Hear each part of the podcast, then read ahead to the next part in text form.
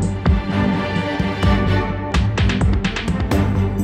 Falamos hoje de uma nova abordagem das terapias, uma abordagem que, tanto quanto percebi, é pioneira mesmo fora de Portugal. Danuia Pereira Leite especializou-se no estudo e nos efeitos que os sons podem ter nos seres vivos, mas com aplicações práticas e terapêuticas, como vamos conhecer ao longo da conversa. A Danuia tem um vastíssimo currículo que inclui, entre outras ferramentas, o estudo da música e o canto, mas também especializações em terapia do som ou como instrutora de Reiki. Hoje vem-nos falar de biomusicologia, mas também partilhar um pouco connosco do seu percurso. Obrigado, Danuia. Boa tarde. Boa tarde. Viva. Danuia, do seu. Viva.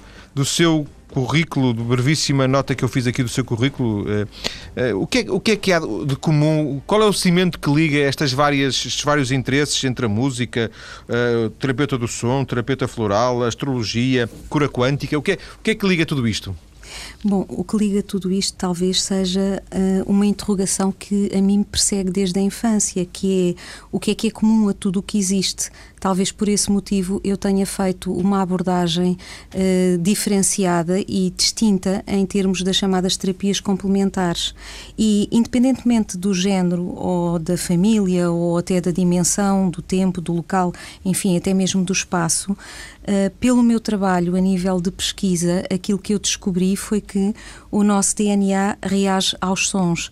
Daí eu ter enverdado, antes desta descoberta, por tantas facetas que, no fundo, eram uh, uma procura da minha parte sobre o que é que era comum à totalidade da existência, porque esta, como disse, era uma interrogação que pairava na minha mente desde criança. E, efetivamente, quando comecei a estudar a dinâmica do som no sentido terapêutico e me deparei com vários trabalhos, trabalhos uh, de físicos, trabalhos de químicos, de pessoas de bastante renome no estrangeiro, eu fiquei completamente fascinada com esta noção de que a vibração é comum a tudo o que existe e que até mesmo nós, seres humanos, somos uh, sons em estado sólido, no fundo é isto. Uh, depois de tudo isto, uh, eu objetivei todo o meu percurso para esta dinâmica de pesquisa pessoal que resultou naquilo que hoje é conhecido pela biomusicologia, que é do que estamos aqui a falar hoje. Sim, e é disso que vamos também desenvolver com, com detalhe na segunda parte. Diz-nos, diz-nos disse agora mesmo que de alguma forma, essa interrogação não, não é persegue, mas que, que, a, que, a, que a marca desde a infância. Isso eh, condicionou, por exemplo, o seu percurso académico e as suas op primeiras opções, eh, digamos, como, como maior e vacinada? Sim, condicionou. Posso lhe dizer que eu pertenci à única turma de música do Liceu Gil Vicente em Lisboa e que tive por professor eh, o maestro Ascenso Siqueira, que está no Teatro São Carlos. E éramos quase uns bichos raros, porque éramos a única turma, isto na década de 80 não era muito comum, que éramos a turma de música e, e eu senti esta grande afinidade com a música e em termos de instrumento com o som do piano, que foi um som que me perseguiu sempre desde a infância e pelo qual uh, eu tenho muito carinho e estou muito conectada em termos, em termos de, de, do ser que sou. Não consigo conceber a minha vida de facto sem uh, o som do piano. E para o João Paulo ter uma ideia, eh, um, uma das minhas atitudes uh, enquanto ser emancipado, depois dos 18 anos, foi na altura toda a gente tinha a ânsia de tirar a carta de condução e de ter um carro, e naquela época eu gastei uh, uma fortuna, 360 contos, a restaurar um piano e não tirei a carta e não uh, comprei um carro e restaurei um piano pela paixão que tinha pelos sons então, e, e, por sim, este universo. No princípio era a música, no fundo. Era a música, dizer, sim, sim. A música foi a, a primeira ferramenta que a Danuia, de alguma forma, um, dominou, dominou entre aspas, em, quer dizer, a, a, a, que se ligou... Em conjunto uh, com a biologia. Uh, eu desde criança fazia coisas muito estranhas que, que, que quase são inconfessáveis aqui uh, em termos públicos. Por exemplo, eu uh, fazia experiências... Esventrava animais, não? injetava as mais diversas substâncias em manjericos, por exemplo, soro fisiológico, ionosteril, tudo o que eu apanhasse em casa, porque a minha mãe é da área de, era da área da saúde também, portanto tudo o que eu apanhasse eu injetava em plantas, eu dissecava larvas de bicho de cedo, seda, portanto fazia as mais diversas experiências com algas, com, com tudo o que eu apanhasse. Eu era verdadeiramente apaixonada pela biologia, por tudo o que fosse vivo, e era uma boa aluna em termos de, de destas ciências, e depois pelo som, pela, pela dinâmica da música. de alguma forma, sem que a Danúia imaginasse, corrija-me se eu estiver enganado, mas sem, sem que imaginasse que existia uma coisa chamada biomusicologia, de alguma forma a Danúia eh, em si levava uma biomusicologia. Sem dúvida, não, não fazia ideia, até porque este conceito foi, como disse, eh, registado, portanto, em Portugal por mim, portanto, não iria nunca na minha vida imaginar que pudesse alguma vez acabar eh, nesta junção. Claro que hoje olho para trás e as coisas fazem sentido, naquela altura não passava pela cabeça. Eu, eu, sei também, sei porque que vi que, que, a, que a Danuia uh, tem alguma, algum interesse pela astrologia. Sim, sim. Uh, estas coisas não acontecem por acaso do seu ponto de vista, ou seja, uh, um percurso com, com a coerência, claro, pode ter tido altos e baixos, interesses e desinteresses, mas com esta, com esta estruturação que, que em dois minutos conseguimos fazer aqui, não acontece por acaso desde jovem, 15, 16 anos, até à idade que tem hoje, de alguma forma, este, estes elementos sempre presentes, este tal cimento sempre presente? Bom, eu, eu respondendo astrologicamente, de um ponto de vista técnico, eh, que eu já, já passo a traduzir, eu diria assim: eu tenho três planetas na casa 6 e em Virgem, o que significa dizer que tenho três planetas na casa da saúde e no signo da saúde. Portanto, a parte da biologia eh, ou do interesse pelas áreas científicas a nível biológico está explicada por aqui. Depois, por outro lado, eh, eu tenho ehm, uma grande uh, confluência de planetas uh, na casa 12 e em peixe. E tenho estes planetas ligados a Neptuno, que têm a ver com a música. E portanto, sendo Neptuno também o planeta regente da casa 12 e de peixes e de todos os planetas que eu lá tenho. Portanto, tudo isto está de facto interligado, até porque astrologicamente, no meu caso, isto está ligado por trígonos, o que é um aspecto harmonioso, um aspecto de facilidade, de dom, se o João Paulo quiser, que se traz de outras vidas, e portanto, olhando em termos técnicos astrológicos, faz sentido. eh, nomeadamente o facto de eu ter o planeta Urano na casa 6, que é um planeta que tem a ver com as vibrações, olha, até mesmo tem a ver, com, por exemplo, com as ondas de rádio, com as frequências de rádio. Sim. E eu tenho na casa do trabalho, num signo de saúde. Portanto, faz sentido eu trabalhar com vibrações ao nível da saúde. Isto em termos técnicos astrológicos. Sim, sim. Recuando também um bocadinho, na, já não tanto à, à, à idade da adolescente, mas depois quando, de, de alguma forma, a Danuia teve que especializar-se, encontrar uma profissão, eh, o, o, seu, o seu trabalho... Um, há, algum momento em que a Danuia diz, sente para si própria, o que eu quero fazer é seguir este caminho, porventura menos convencional, nesta esta abordagem de vida menos convencional do que ter um, um, um trabalho num banco? E obviamente sim, sim, nada sem dúvida nenhuma. quanto um trabalho no banco, meu pai trabalhou num banco 40 anos, mas uh, menos convencional nesse sentido? Sim, sem dúvida. Eu uh, estive a viver três anos no Egito, em termos de trabalho, e estive uh, muito sozinha comigo própria, ou seja, eu estive em Borg El Arab, que é a poucos quilómetros da fronteira da Líbia e tinha o deserto do oeste por trás, o Mediterrâneo pela frente e Alexandria era a cidade mais próxima a 75 quilómetros. Portanto, eu tive muito tempo sozinha e muito tempo para mergulhar dentro de mim e perceber uma série de dinâmicas internas e de apelos internos que faziam que cada vez que eu, via, que eu vinha a Portugal e vinha a Portugal todos os meses e muitas vezes três em três semanas, eu chegava cá e dizia já não é nada disto que eu quero fazer. Eu quero lidar com pessoas, mas com pessoas a nível do seu íntimo, da sua natureza. Eu quero realmente poder ajudar pessoas, mas não quero lidar com a doença das pessoas. Ou seja, eu não quero ajudar pessoas ao nível das patologias, que é aquilo que faz, uh, com toda a frontalidade, a chamada medicina convencional. Trata-se a doença, não se trata o paciente. Ou seja, o paciente é visto no conjunto da patologia que apresenta. E eu Sim. aqui disse não. Uh, tem que haver uma maneira de um ser humano ter a sua energia, digamos assim, equilibrada, a ponto de ter mais dificuldade, entre aspas, em adoecer, ou disso acontecer só em condições de exceção, e dele ter uma vida muito mais regulada, muito mais. Uh, marcada por uma, uh, por uma dinâmica de bem-estar. Deve haver aqui qualquer coisa no meio que não está neste momento a ser considerado. Foi nessa altura que me interessei, por exemplo, pelos florais de Barre ou que me interessei pelas dinâmicas da homeopatia ou até da medicina tradicional chinesa.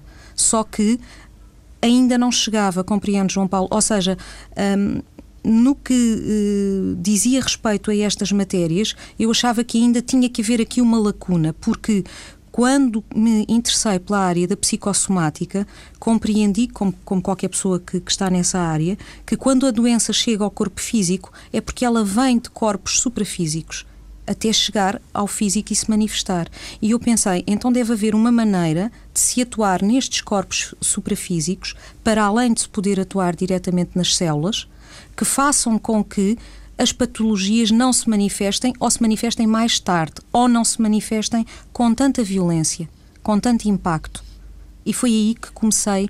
Com a biomusicologia? Exatamente, a mergulhar Mas, nesta dinâmica do som. Deixe-me só uh, tentar perceber, quando fala em corpos suprafísicos, está a falar-nos eh, da parte psicológica, sobretudo? Não estou a falar mesmo que uh, o corpo humano físico, uh, para além deste que nós vemos, nós temos corpos subtis que hoje em dia os meios, como por exemplo as, as fotografias de Kirlian já mostram, aquilo que as pessoas conhecem pela aura. Sim. Nós temos outros corpos que não o físico. e, portanto, foi aí que eu me foquei. Porque se isto existe, Uh, embora não tão conhecido e não tão abordado, deve haver maneira de se atuar aqui de modo a que isto se vá refletir no campo físico. E repare, isto que eu estou a dizer e que pode parecer uma novidade não é nada de novo, porque Pitágoras e Platão, há mais de dois mil anos atrás, já falavam nisto. E os egípcios têm relatos disto com mais de 4.500 anos. É a segunda vez que fala no, no Egito e eu tinha ficado aqui com uma nota, esteve nesse sítio tão, eu ia dizer tão inóspito e ao mesmo tempo tão tão estranho, não é? No Egito. Quer-nos contar o que, é que, o que, é que lá fazia? Um, e, e, gratificante. Um, eu fui para assessorar uma pessoa que estava com uma direção de informação numa fábrica e, portanto, isso dava-me tempo suficiente para eu poder uh, mergulhar dentro de mim, que no fundo era aquilo que cá em Portugal não tinha tempo, que nós temos uma vida muito a correr no Ocidente, não é? E de alguma forma era, era uma atividade profissional que, que não tinha rigorosamente nada a ver com aquilo que a Dani hoje faz? Absolutamente nada. Era uma atividade que não tinha nada a ver, uma, uma atividade de caráter administrativo, portanto nada tinha a ver com aquilo que eu hoje faço, de facto. Foi a última, a última profissão que a Danuia teve antes de eh, eu ia dizer profissão, porque antes de, de, de, hoje se dedicar eh, mais a este tipo de abordagens terapêuticas, será isso? Uh, repare, eu fiz várias coisas. Uh, eu geri a minha própria clínica uh, durante 14 anos, clínica médica. Para além disso, participei também como diretora da Associação de Comércio e Indústria do Conselho de Sintra e foi nessa condição que fiz, as, que fiz parte do processo de disseminação cultural entre a cidade de Sintra e Domura, no Japão e, portanto, o meu percurso foi uh, um pouco diversificado, até porque uma das minhas áreas de formação, embora eu depois a tivesse abandonado, uh, foi Direito, porque eu entrei para Direito na Universidade Católica Portuguesa, portanto, Direito também faz parte da minha área de formação. E hoje, Danuia, como é que, eu, como é que, como é que se estrutura? Não sei se, se faz sentido perguntar num dia a dia típico, mas com alguma generosidade da sua parte, escolha um, um dia assim, um dia que imagino que seja um dia típico, como é que o ocupa hoje? É, é assim, eu, eu levanto-me relativamente cedo, eu sou uma das pessoas que gosto de me levantar bastante cedo. O meu dia começa normalmente às 6h40 e o meu dia típico é levo o meu filho à escola, logo que entra às 8 horas da manhã, fico a trabalhar, a preparar a matéria uh, das aulas ou matéria de investigação para o livro que neste momento estou a compilar e a escrever.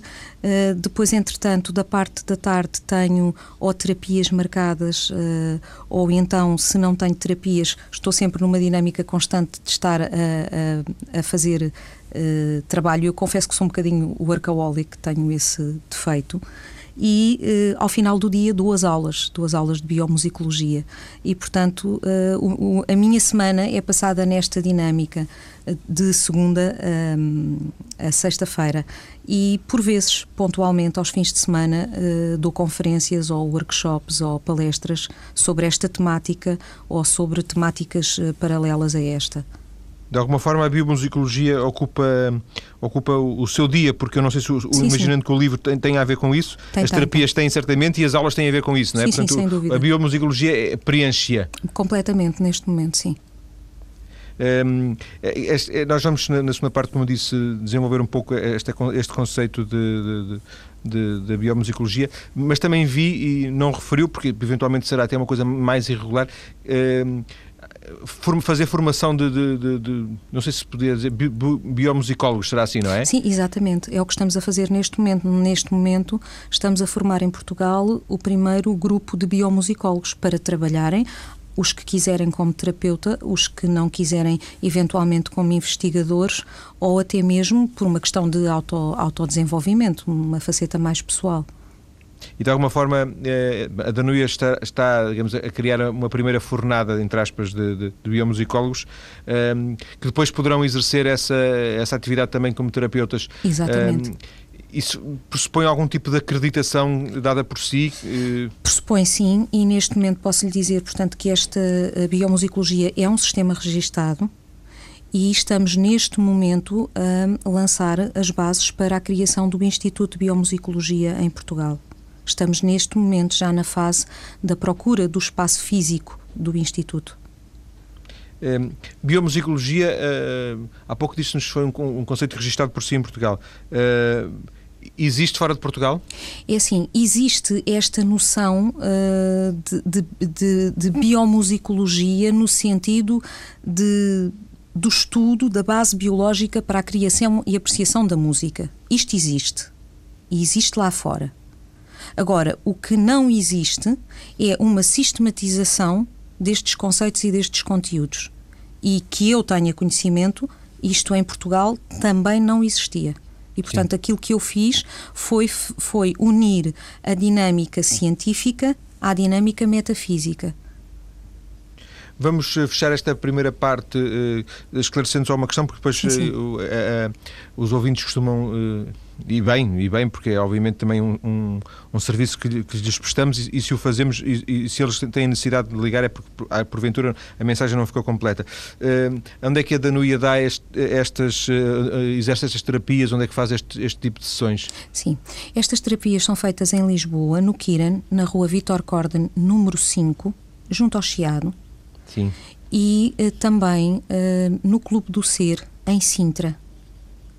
Tomei nota, sim, senhor. Portanto, em Lisboa e em Sintra, sim. a biomusicologia... O, o espaço, espaço Quirano já, já, é, já é conhecido uh, aqui no programa, pelo menos um dos seus responsáveis uh, já esteve aqui também para uma entrevista, uh, no Mais Cedo ou Mais Tarde.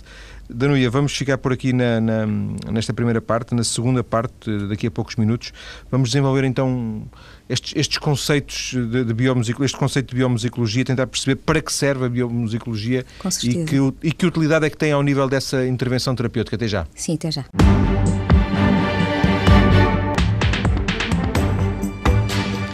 Estamos a falar de biomusicologia e a conhecer quem em Portugal foi pioneira a desenvolver precisamente esta investigação e esta abordagem terapêutica. Em estúdio, Danuia Pereira Leite, a nossa convidada de hoje, de que já conhecemos um pouco do seu percurso na primeira parte do programa. Danuia, a fechar a, a fechar a primeira parte, eu perguntei-lhe eh, sobre eh, a existência deste conhecimento fora de, de Portugal. A Danoia disse-me que de alguma forma existe, eh, eh, pronto, existem outras, outras pessoas a, a, a estudar a, biomusicologia, eh, a estudar para efeitos de investigação ou a estudar para efeitos também terapêuticos, como é o seu caso? Daquilo que eu tenho conhecimento, são casos pontuais de nichos de investigação, por exemplo, em pós-graduações ou em trabalhos desse género é o que eu tenho conhecimento. Portanto, de alguma forma, esta abordagem mais prática, mais eh, terapêutica da biomusicologia eh, está a ser, eh, de alguma forma, levada, está a surgir a partir do seu trabalho? Do meu trabalho e no nosso país. Sim. Exatamente. Não, não sente, ao mesmo, porventura, certamente alguma satisfação, mas não sente um receio, uma, uma responsabilidade muito grande por estar.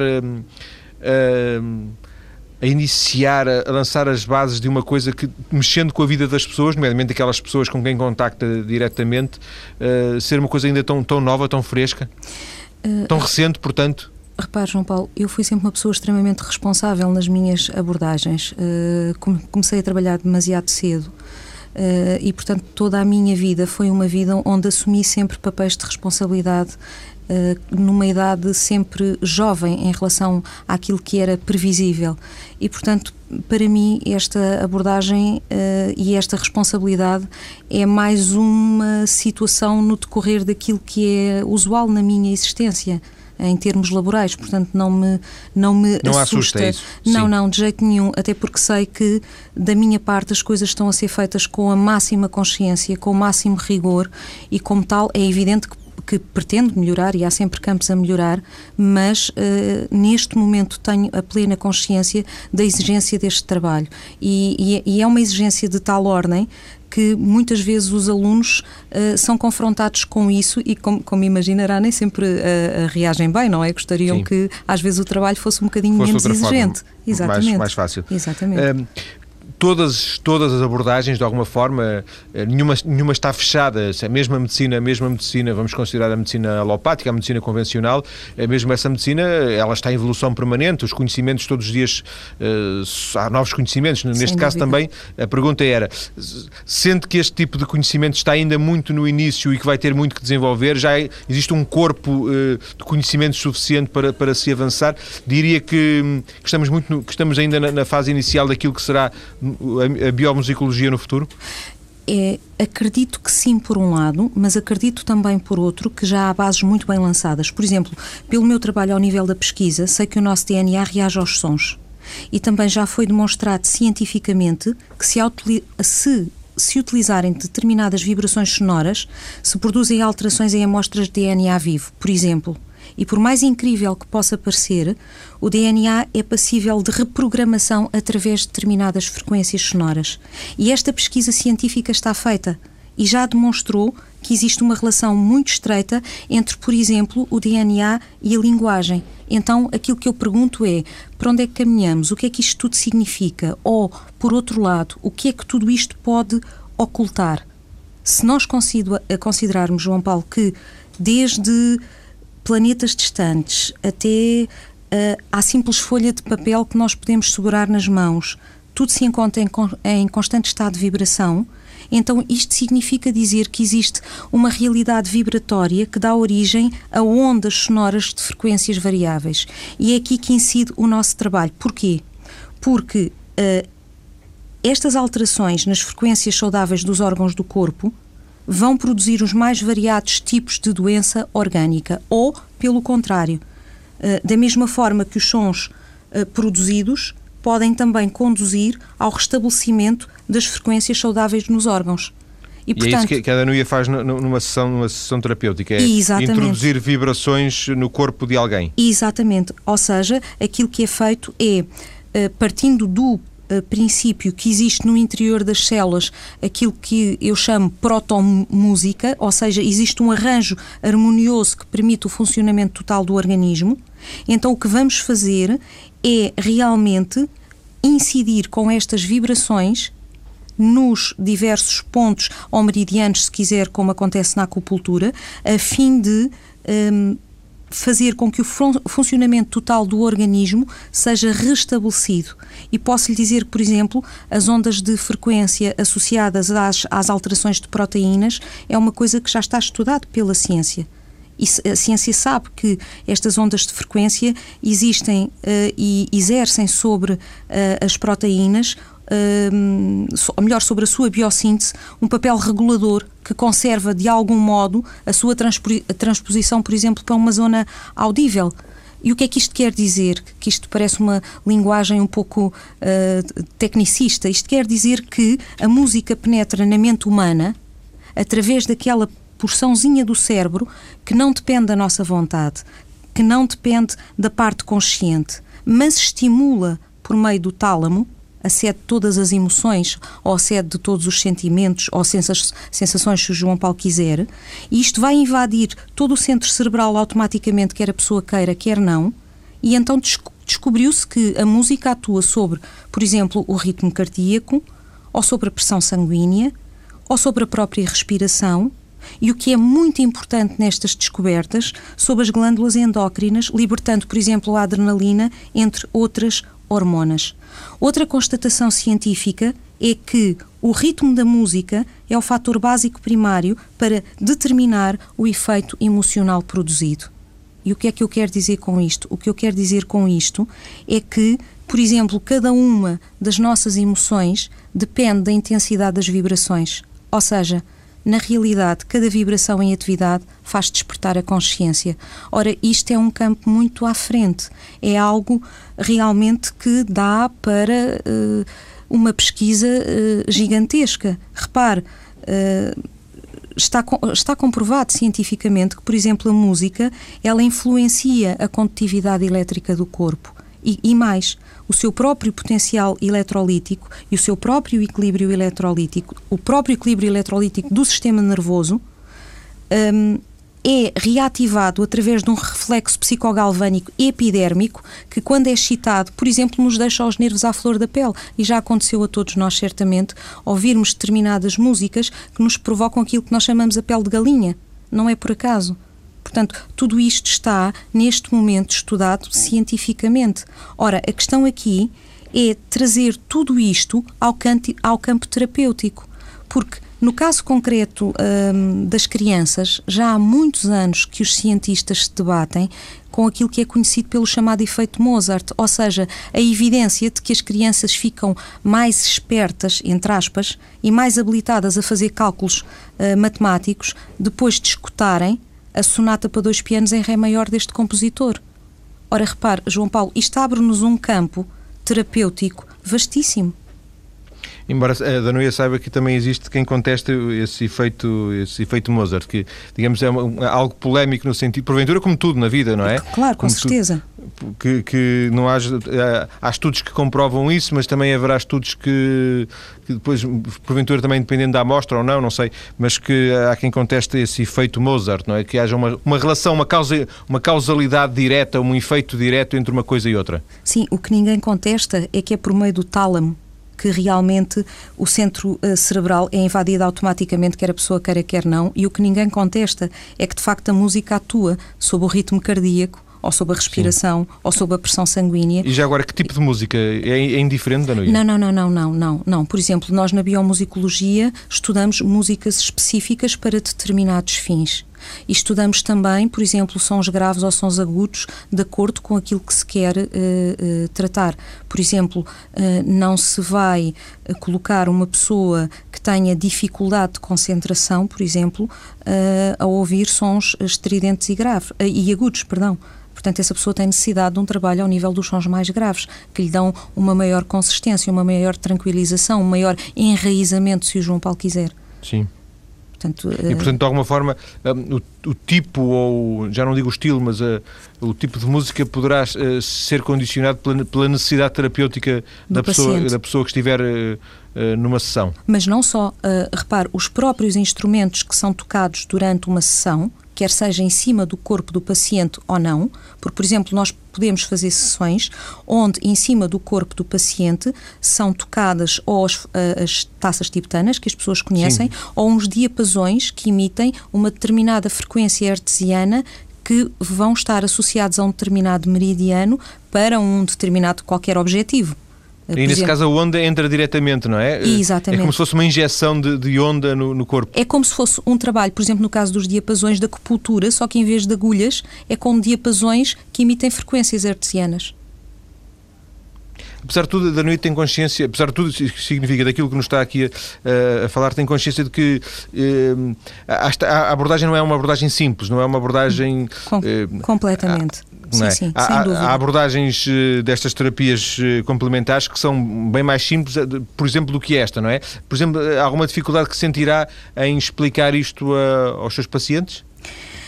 Normalmente, com as pessoas, eu não tenho dificuldade pelo seguinte, porque as pessoas sentem no seu próprio corpo físico um, tudo aquilo que nós aqui estamos a tentar traduzir no abstrato. Sim. E, portanto, ao terem a sensação, é mais fácil compreender. Por exemplo, mais do que explicar, é uma questão de, de, de perceberem, de, eh, experimentando. No seu próprio corpo físico, Sim. exatamente. E, e, repare, eu tenho uh, consciência de tal ordem da complexidade desta matéria que posso dizer que neste momento, pela primeira vez, juntaram-se uh, biólogos, etologistas, antropólogos, também arqueólogos, para além de psicólogos, neurocientistas e linguistas, para analisar temáticas relacionadas com a, a biomusicologia evolucionária. E é evidente que este estudo uh, sendo feito de um modo sério, como, como eu acredito que, que, está a ser feito e que será feito, ele pode contribuir muitíssimo para a localização, por exemplo, de funções cerebrais ou para, uh, por exemplo, a nossa própria um, afinidade, se João Paulo quiser, um, em termos da conexão humana à própria música em si mesma. Uma Mas das esse, estudo, esse, esse, esse, estudo também está a ser eh, coordenado por si? Não, não, não, não, não. Este estudo está a ser feito por uh, vários uh, cientistas ao longo de toda a Europa e também nos Estados Unidos, que pela primeira vez estão realmente interessados em fazer passar esta mensagem, a mensagem da dinâmica da vibração, da vibração e da utilização da vibração como meio terapêutico. Sim. Posso lhe dizer que existem uh, hospitais uh, nos Estados Unidos e também na Holanda onde esta dinâmica é abordada. E na Suécia, uh, esta dinâmica da biomusicologia, neste momento, está a ser tratada por uma universidade. Em termos de, da sua experiência o, que é que, o que é que serão as patologias? Quais serão as patologias uh, mais adequadas? Eu imagino que partir uma, per, uma perna não fará muito sentido, se calhar, para, para uma abordagem uh, da biomusicologia. Por acaso faz, porque há vibrações que fazem acelerar a calcificação. Pronto. Isto é só uma curiosidade. Não, não, sem dúvida. Mas existem situações mais Uh, Sim, mais, mais adequadas, típicas. talvez. Sim, por exemplo, uh, pessoas que têm desequilíbrios emocionais, insónias, um, dificuldades uh, de concentração, as chamadas crianças hiperativas, ou pessoas que têm um, dificuldade em lidar com a sua parte emocional, de um, de um, modo geral, pessoas que têm dificuldade em exteriorizar uh, as suas emoções. Uh, há, tra há tra tratamentos, há terapias uh, da, bi da biomusicoterapia que provocam catarses autênticas no paciente. Deduzo, fiz aqui uma, uma, uma, dedução rápida face aos exemplos que deu, que há uma, uma área mais psicológica do que física, apesar de tudo, uma componente. Repare, uh, neste momento, o mais conhecido é uma área mais psicológica do que física. No entanto, uh, ela existe para uh, áreas também de patologias muito ao nível físico. Só que, como disse ao João Paulo, portanto, em Portugal, neste momento, estamos a, a criar o primeiro grupo e um grupo de trabalho onde, felizmente, existem pessoas formadas em medicina, em química, em física, portanto, várias pessoas de enfermagem e, portanto, é um grupo de trabalho que, no fundo, lançará bases para um trabalho de investigação uh, ao nível das tais patologias físicas uh, de que o João Paulo, a que o, uh, que o João Paulo se refere. Sim.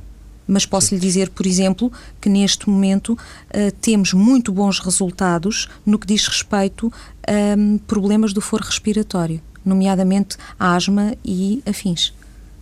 Manuia, vamos fechar a nossa conversa, estamos a chegar ao fim. Sim, sim. Queria fazer uma pergunta por curiosidade. Até que ponto a voz, a nossa voz, a voz de cada um de nós, também ela própria pode exercer algum efeito nos outros?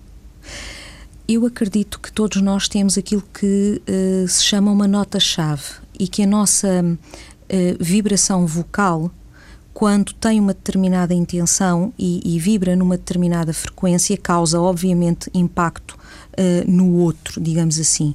E como tal, uh, acredito que realmente uh, possam existir seres humanos que têm vozes que de alguma maneira harmonizam o ambiente à, à sua volta ou podem criar no outro um estado de tranquilização profunda, acredito nisso. E de alguma forma, se calhar todos nós já já experimentámos isso, ou porque ouvimos alguém na rádio, ou porque encontramos algum interlocutor que, cuja voz exerceu sobre nós algum fascínio, não é? Exatamente, ou, ou, ou, transmite calma, ou transmite segurança. E isso não é por acaso. Tem a ver com aquele timbre, com aquela intensidade, com aquela vibração uh, vocal. E um dos trabalhos que nós fazemos na Bio é exatamente um trabalho onde ajudamos os próprios alunos a saberem entoar mantras para a sua própria estabilização interior e também para a estabilização uh, dos, dos pacientes. pacientes. Exatamente. Sem dúvida, sem dúvida. Também trabalhamos Danuia, muito obrigado por esta conversa. Uh, serviu para conhecer a biomusicologia e também o seu percurso. Como eu disse, uh, ou como digo muitas vezes, os ouvintes interessados encontram outras informações a partir da nossa página maiscedo.tsf.pt. Bem-aja, eu, João Paulo, pelo convite. Muito obrigado, boa tarde. Boa tarde também.